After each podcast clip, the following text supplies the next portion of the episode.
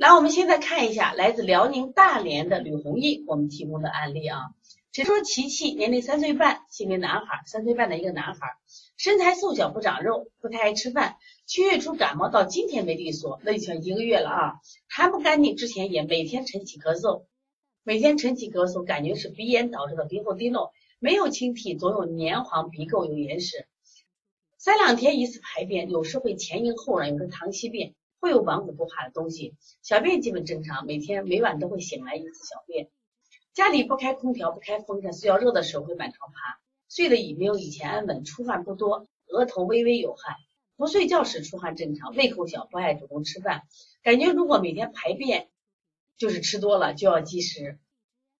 发烧，脾胃虚寒，肾阳虚，一直贫血，地头蛇和花薄胎并存，以前调理一段时间没有的话，也是无胎的舌头，一吃多了就花薄胎，随时。随时吃多了，其实就是其他孩子的正常饭量，吃鱼和肉都很少，奶也不喝，水果也不怎么给。自己学了以后，经常给他推拿，还是成效不大。虽然不打针不吃药，但也不长肉，不长个颜色不好，体质没有大的改善，还要一直忌口，贫血也没有改善。调理思路现在是以调理脾胃虚寒、增强肾阳为主。这种本质的孩子，调理思路应该是什么？怎样才能改善？如果是四合一疗法，食疗和耳穴能够哪里？中药方面有什么建议啊？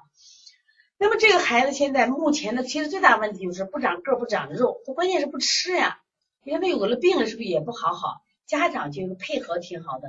那么因为这里面没有写到这个孩子的出生方式，没有写到出生方式，我们说一般的孩子出生方式像剖腹产或者过敏体质的孩子，这种孩子就特别容易有花薄胎。你不要去刻意调花薄胎或地图舌。就是，但是他只要有花薄胎、地图舌的时候，基本就是爱生病的时候，就他太容易生病了，所以身体太敏感了，所以就他就跟他妈妈讲了，吃多了就觉得不多，他吃他就觉得他自己有点多，因为功能弱的很。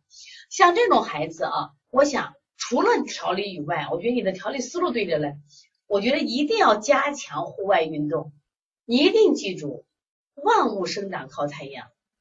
像这种孩子，如果你。有足够的时间晒太阳，足够的时间就是接地气去玩，那么他的功能自然增强。就是一定要早和小朋友在一起跑来跑去，那种消耗大了以后呢，他自然就愿意吃饭了。那么你要做推拿的时候，像这种孩子肯定是，你想嘛，他如果是不吃的长肉，不没有问题；他不吃他不长肉，所以说我们一定要加强脾胃功能，像揉外劳宫，这是肯定的不。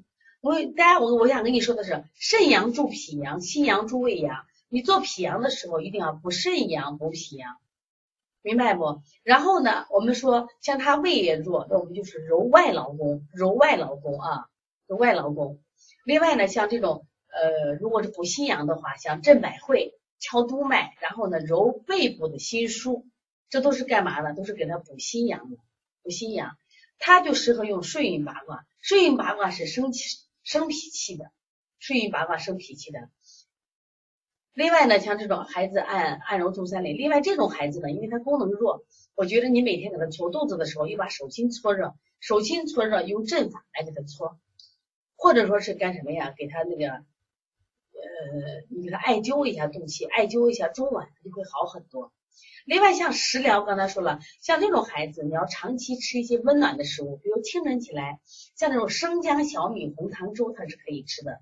生姜小米红糖粥，到了下午的时候，我们说的像山药，山药啊，山药，这大家都知道山药，山药红枣粥，你给他吃上，但一定要加强户外的运动，玩玩泥巴，玩沙子做加上。耳穴的话，这个孩子的耳穴像我们的脾点、肾点、胃点。啊，还有这个内分泌点都是可以贴的啊。